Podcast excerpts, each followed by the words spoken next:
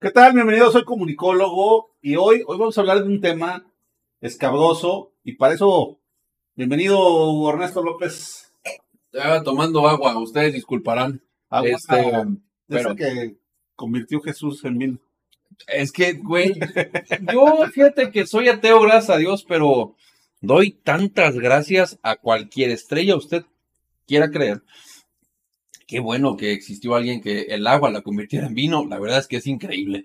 Bienvenidos sean a Soy Comunicólogo y al análisis con Joel Díaz. Y hoy vamos a hablar de la dignidad frente a la dictadura, me querido Joel, porque hay un tema entre Nicaragua y alguien que se le ocurrió hablar, no mames. Sí, porque, mira, creo que cuando en un país se van eh, desapareciendo las instituciones democráticas, Ujú.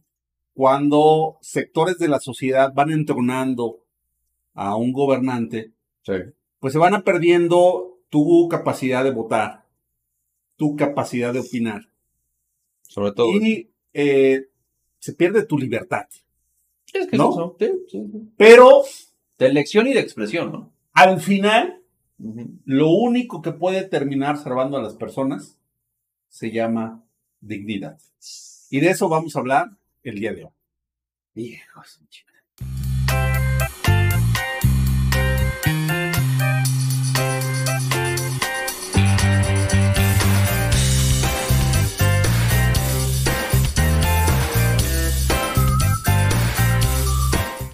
A ver, platícame ese tema, Joel, porque está súper, súper, o sea, de verdad suena eh, peligroso.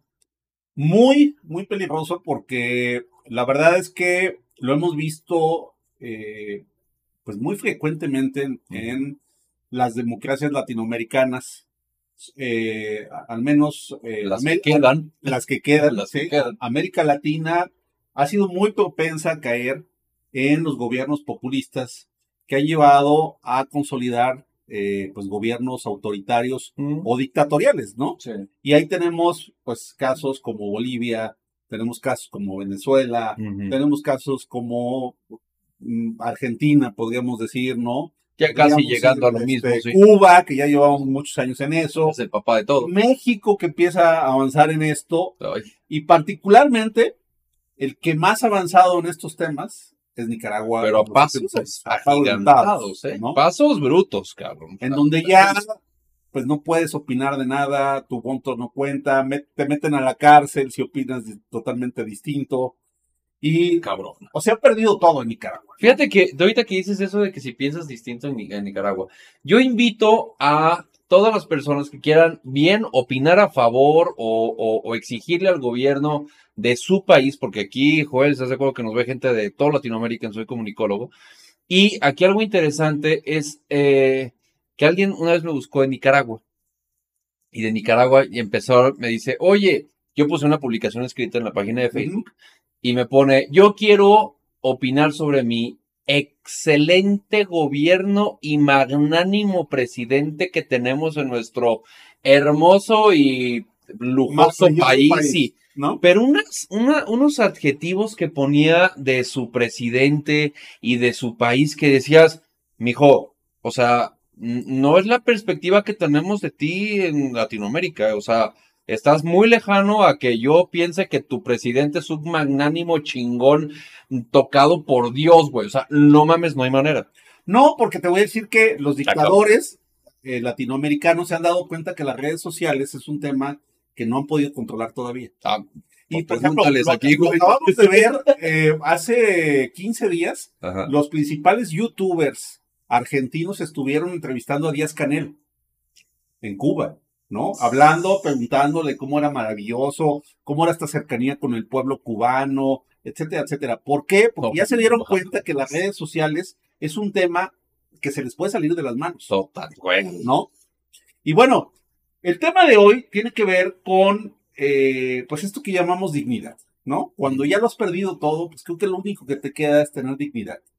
Y Hay gente que ni la conoce, güey. bueno, Ve Es cierto. pigmenio. es cierto, ¿no? Eh, bueno, es que en México hay un sinfín de gente sin dignidad, ¿no? Ajá, Este, Podríamos hacer una lista muy, muy, pero muy larga, pero acabamos de ver un acto que tampoco se mediatizó mucho Es el problema de los medios de comunicación tradicionales, ¿no? Que eh, de repente las notas se vuelven notas de un minuto, de minuto y medio, y se pierden para el análisis, pero que tienen una significación eh, mayor. Y lo que vimos hace días fue una reunión de la Organización de Estados Americanos, donde el embajador de Nicaragua renuncia a su gobierno y lo denuncia siendo él el embajador representante de su país en este órgano. Vamos a escucharlo para que usted vea lo que dice. Tomo la palabra el día de hoy en nombre de más de 177 presos políticos y más de 350 personas que han perdido la vida en mi país desde el año 2018. Tomo la palabra en nombre de los miles de servidores públicos de todos los niveles, civiles y militares, de aquellos que hoy son obligados por el régimen de Nicaragua a fingir y a llenar plazas y repetir consignas, porque si no lo hacen pierden su empleo. Denunciar la dictadura de mi país no es fácil, pero seguir guardando silencio y defender lo indefendible es imposible. Tengo que hablar, señor presidente, aunque tenga miedo. Tengo que hablar, aunque mi futuro y el de mi familia sean inciertos. Tengo que hablar, porque si no lo hago, las piedras mismas van a hablar por mí. Días antes de anunciar nuestro retiro de la OEA, tuvimos una reunión virtual en Cancillería y un equipo de asesores presidenciales. En ese encuentro, yo sugerí que se considerara liberar al menos a unos 20 presos políticos de la tercera edad y a otros 20 reos comunes cuya salud merecía y merece especial consideración. Esto sería, les dije, algo humanitario y políticamente inteligente, ya que nadie debe morir en la cárcel, y menos siendo inocente o por falta de atención médica adecuada o no tener atención médica del todo. Nadie me hizo caso, señor presidente. En ese momento se me dijo, no vamos ni a tomar nota de ese comentario, porque vos sabés lo que puede pasar. Y recordá, a la derecha, entre más se le da, más quiere. Eso fue lo que se me dijo en ese momento. En el gobierno nadie, nadie escucha y nadie habla. Lo intenté varias veces durante varios meses, pero todas las puertas se me cerraron. Mames, Joel, de verdad que eso es simplemente, simplemente lamentable. Escuchar a alguien que representa el país y que de repente es un nadie habla, nadie dice nada, qué pedo, güey. No, y cuando te dice que están obligados a salir a las calles, a hablar bien de la dictadura. Lo que estoy poniendo aquí. que el gobierno no escucha, aunque sea por cuestiones humanitarias. O sea, a gente que tiene empresa en la cárcel por oponerse a Daniel Ortega. De ese nivel estamos en Nicaragua. El vato metió a ¿cuántos? 30 personas en la cárcel. A todos sus opositores políticos. Sí, como 30 personas metió entre periodistas y opositores. A 30 personas los metió a la cárcel para tener su quinta reelección tranquila, cabrón, ¿no? O sea, digo, nada más se los pongo así en contexto, ¿no? Pero ¿qué fue lo que tuvo que responder este Sí, la verdad que, estuvo platicando aquí. Pues mira, lo que, lo que vimos eh, posterior, pues es que él se tuvo que quedar a vivir en Nueva York, ¿no? Quedarse exiliado de su país. Y pues ahora él dice que vive entre el alivio y el miedo, ¿no? Y él dice que lo que más le preocupa ahora, pues es que pueda sufrir gente familiar cercana a él, que sigue viviendo en Nicaragua y que por culpa de él de haberse animado a expresar en un acto de dignidad lo que viven los nicaragüenses. Y, pues es, es, este, ¿qué puedo decir, no? Eh, por un lado es un gesto de mucha dignidad por parte de él. Sí, sí, sí. ¿no? sí, eh, por otro lado nos invita, me parece que a todos los países latinoamericanos, a darnos cuenta que los gobernantes populistas van acabando con las instituciones es que yo, yo veo, por ejemplo, mira, a muchos mexicanos que no quieren, ¿no? Que todavía dicen, vamos dándole margen de duda a López Obrador, ¿no? Vamos creyendo, a lo mejor no es tan así, ¿no? Y eso les fue pasando a los venezolanos, porque lo hemos escuchado de ellos, que ellos dicen, cuando nosotros perdimos el órgano electoral en Venezuela, Se lo llevó el perdimos la democracia venezolana, ¿no? Y ahorita estamos en ese tema aquí en México. Y ese tema estamos en México. Aquí estamos en México ¿No? así. Sí. Y así va pasando en estos países, ¿no? Vas perdiendo las instituciones, los ciudadanos te quedas estupefacto, no crees que el gobernante se anime a dar el siguiente paso y siempre lo dan, ¿eh?